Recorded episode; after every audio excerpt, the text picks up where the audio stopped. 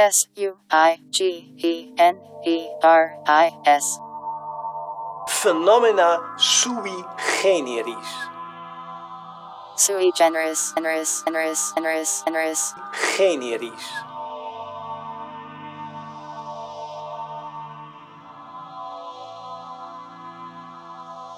Raymond Moulin est né en 1924 dans une petite ville d'Auvergne et elle a révolutionné la sociologie de l'art.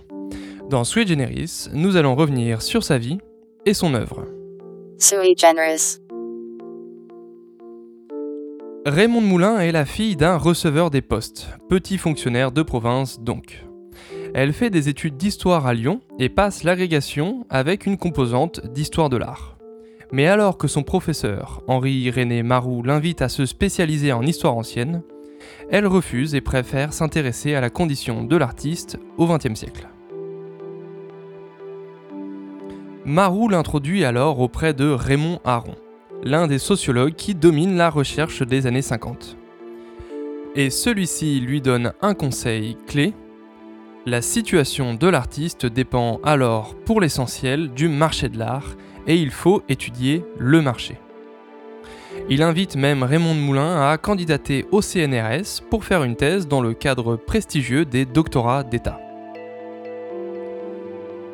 Après Raymond Aron, Moulin va donc chercher à convaincre d'autres chercheurs issus de multiples disciplines pour l'aider dans sa démarche et se constituer un réseau scientifique. Elle commence par des économistes tels que Jean-Marcel Jeannenet et Raymond Barre, qui voient dans le marché de l'art un domaine économique en friche. Elle poursuit en se faisant parrainer par un psychologue, Ignace Meyerson, et en suivant des cours de philosophie auprès d'Étienne Soureau. Mais paradoxalement, elle bloque sur deux figures de la sociologie. Enfin, paradoxalement, peut-être pas tant que ça. J'ai dit que Raymond Aron était l'un des sociologues qui dominait la recherche des années 50. Mais il faut préciser que c'est une figure montante face à celle de Georges Gurvitch, qui a dominé la sociologie à partir de 1945. Plus exactement, après la guerre, les deux se sont affrontés pour l'un des rares postes de sociologue de la Sorbonne. Si on ajoute à cela le fait que Gurvitch est marqué à gauche par sa participation à la révolution russe, alors que Aron est engagé dans la droite française, que Gurvitch travaille vers une sociologie de terrain, alors qu'Aron valorise l'analyse théorique, on peut imaginer que ce qui se joue lorsque Raymond Moulin va voir Gurvitch, ce n'est pas que l'intérêt pour son sujet de recherche. Il va jusqu'à lui dire que sa démarche n'est pas de la sociologie. A posteriori, il est clair qu'il a manqué d'un certain flair mais il était aussi influencé par ce qu'était à l'époque la sociologie de l'art. Le premier représentant de ce champ de recherche est Pierre Francastel, qui a enseigné avec Gurvitch à Strasbourg dans les années 30 et qui rédigera un article du traité de sociologie de Gurvitch en 57. Précurseur, Franck Castel est plus un historien de l'art qui cherche à sociologiser sa discipline, en considérant que l'analyse des œuvres est à mettre en lien avec ce qui, dans sa production, dit quelque chose sur la société dans laquelle elle est produite. Tout ça pour dire que lui aussi sera tranchant avec Raymond de Moulin. Pour lui, l'étude du marché de l'art, c'est de l'économie. Point. Moulin travaillera donc à l'écart de ces deux figures de l'époque. Ou plutôt, son travail contribuera à leur mise à l'écart, car sous la tutelle de Raymond Aron, au même titre que Pierre Bourdieu, elle va contribuer à révolutionner la sociologie de l'art et plus largement la manière de faire de la sociologie. Mais nous verrons cela après la fin du morceau Sunrise de Lawrence.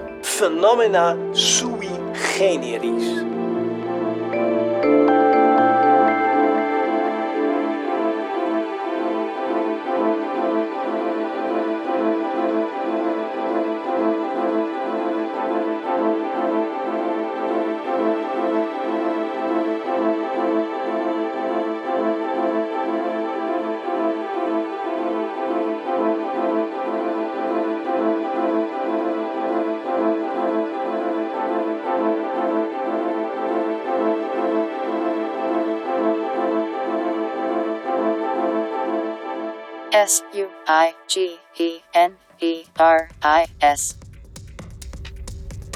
Après avoir remué le monde universitaire pour la composition de son jury, Raymond Moulin entame donc sa recherche sur le marché de la peinture en France. Durant dix années, elle rencontre des acteurs importants. en commençant par l'héritier Rothschild, le plus important collectionneur du pays, qui lui ouvre les portes d'un petit cercle d'initiés. En passant par l'art, Moulin rencontre des personnalités importantes qui acceptent parfois de témoigner anonymement sur leurs activités de collectionneurs, de marchands ou de créateurs. Ce qui intéresse Moulin, c'est de comprendre comment est fixée la valeur d'une œuvre et surtout pourquoi celle-ci évolue en fonction de, je cite, la cylindrée de la voiture de l'acheteur. Ce qu'elle décrit, c'est un capitalisme de l'art, une activité qui joue sur l'accumulation de valeur dans un domaine bien spécifique. Elle observe par exemple qu'à un premier niveau, les jeunes peintres sont en concurrence auprès des marchands pour faire rentrer leurs œuvres dans une galerie par exemple. Puis, à partir d'un certain palier, ce sont les marchands qui entrent en concurrence auprès des peintres pour avoir le monopole des plus reconnus. Cette analyse économique s'appuie en fait sur 10 années d'observation et d'entretien tout à fait sociologiques. Moulin réussit à déconstruire les mythologies construites par les marchands pour faire valoir leurs œuvres dans une sorte de fausse naïveté. Elle propose alors une double lecture, à la fois objectivante et compréhensive. Son analyse marche d'autant mieux que les marchands sont tout à fait ouverts au fait qu'ils se racontent parfois des histoires sur les œuvres qu'ils cherchent à vendre. Pas par cynisme, mais simplement dans l'espoir que la valeur estimée de l'œuvre soit objectivée par un échange qui lui donnera le prix attendu. Cette déconstruction plaît aussi aux peintres qu'elle rencontre, dans la mesure où ils sont eux-mêmes inscrits dans une activité dont la première compétence est d'apprendre à désapprendre. L'activité artistique repose sur l'innovation et même ceux qui l'apprennent par un passage aux beaux-arts se présentent comme des autodidactes. Moulin prend bien sûr en compte les oppositions esthétiques de l'époque, qui divisent principalement la peinture entre figuration et abstraction. Elle analyse bien sûr ce que recouvre cette opposition en termes de personnes, d'institutions et de représentations, mais elle propose une synthèse du fonctionnement du marché dans laquelle cette opposition est intégrée comme un élément d'explication globale. Dans celle-ci, les deux genres répondent à des stratégies économiques complémentaires. La figuration faisant office de valeur refuge et l'abstraction d'investissement, sur lesquels les acteurs se portent en fonction d'un contexte commun. Pendant dix ans, Moulin va ainsi observer, faire des entretiens, analyser des documents, puis publier en 1967 Le marché de la peinture en France. Cette œuvre devient alors une référence de la sociologie de l'art.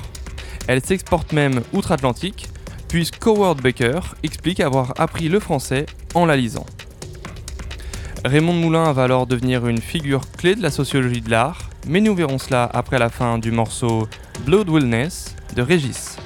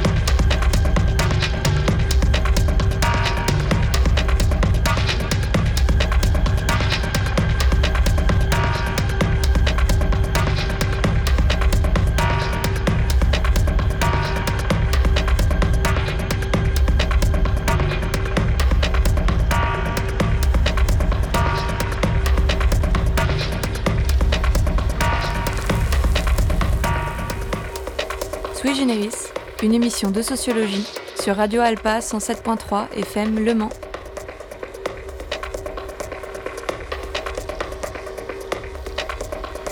Phenomena sui generis.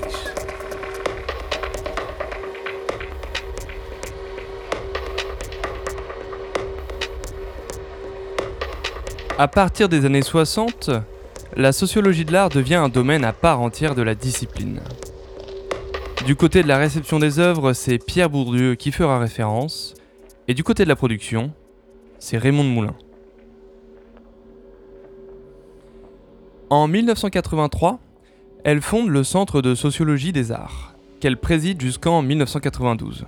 C'est un laboratoire spécialisé au sein de l'École des hautes études en sciences sociales. Elle enchaîne en 1985 avec l'organisation d'un important colloque international à Marseille. Pendant ce temps, elle continue à publier des articles, mais surtout, c'est en 92 que sort la suite ou l'actualisation de sa thèse L'artiste, l'institution et le marché. Dans ce livre, elle repart de l'état du marché de l'art des années 60, tel qu'elle le connaît bien, pour étudier l'effet des politiques culturelles qui ont progressivement soutenu l'activité artistique, jusqu'à l'explosion budgétaire des années 80. Elle raconte comment les musées publics sont passés d'institutions patrimoniales, responsables de la conservation de l'art reconnu, au statut d'acteurs économiques participant à la légitimation des jeunes artistes. Son analyse permet de comprendre comment l'art contemporain a pu disposer d'une liberté quasi totale de création, mais également faire l'objet d'une financiarisation, dans la mesure où le marché était sécurisé par des institutions publiques. Et au-delà de ces institutions, les personnes qui les font vivre témoignent également du rapprochement entre le champ artistique et le marché. Car elles sont de plus en plus nombreuses à arborer des doubles casquettes, intéressé tant par la réussite artistique qu'économique des œuvres. Des directeurs d'exploitation liés aux collectionneurs, aux étudiants des beaux-arts qui accèdent aux galeries avant même d'être diplômés, le champ artistique décrit par Raymond Moulin change et la force de son travail, c'est d'avoir analysé ce changement sur 25 ans. Elle reviendra encore 10 ans après, en 2003, avec Le marché de l'art, dans lequel elle interroge les effets de la mondialisation et des nouvelles technologies. En quelque sorte, une fois experte en son domaine, elle n'a plus eu qu'à intégrer les grandes transformations du monde pour voir comment celles-ci s'actualisaient dans ce domaine particulier. Ce niveau d'expertise a d'ailleurs été reconnu dans le monde de l'art lui-même, puisque nombre de critiques et d'artistes citent Raymond Moulin comme une référence dans leur carrière. Pourtant, malgré cette reconnaissance dans différents espaces sociaux, vous aurez peut-être remarqué qu'on sait peu de choses sur la vie de Raymond Moulin. Chose anodine mais symbolique, début 2019, il n'existe pas de page Wikipédia française ni anglaise sur elle. Et plus sérieusement, je n'ai trouvé aucune archive audio ni vidéo pour vous faire écouter ses analyses par elle-même. Il paraît que sa discrétion est un choix personnel mais cela n'explique pas forcément son invisibilisation. Les comptes rendus sur ses travaux, faits par des sociologues pas toujours d'accord entre eux, sont toujours pleins d'éloges. Le niveau de précision de ses analyses fait peut-être taire toute tentative de critique. Il reste enfin un mystère. L'artiste Jean Dubuffet l'avait personnellement convié à mener des entretiens dont aucun élément n'ont jamais été publiés. Raymond Moulin, aujourd'hui âgé de 96 ans, a-t-elle prévu d'en faire quelque chose? À la mort de l'artiste en 85, on aurait pu s'attendre à une publication posthume, mais ce n'est pas encore le cas. Ainsi s'achève notre histoire de Raymond Moulin. Je vous laisse profiter de la fin du morceau Amorph de Fenez et Ryuichi Sakamoto, et il sera temps de se dire au revoir.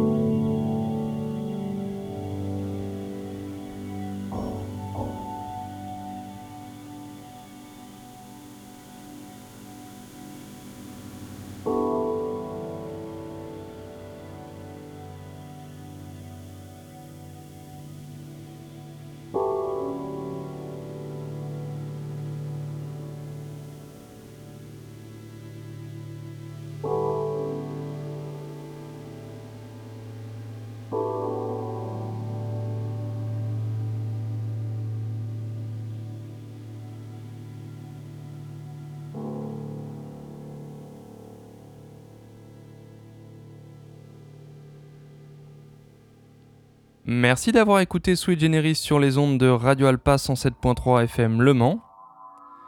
L'émission est disponible en podcast sur le site de la radio. Je vous laisse avec la suite des programmes et vous dis à dans deux semaines, même fréquence, même heure, pour une émission consacrée à Richard Hogarth. S-U-I-G-E-N-E-R-I-S. Phenomena sui generis. Sui generis, generis, generis, generis, generis. Generis.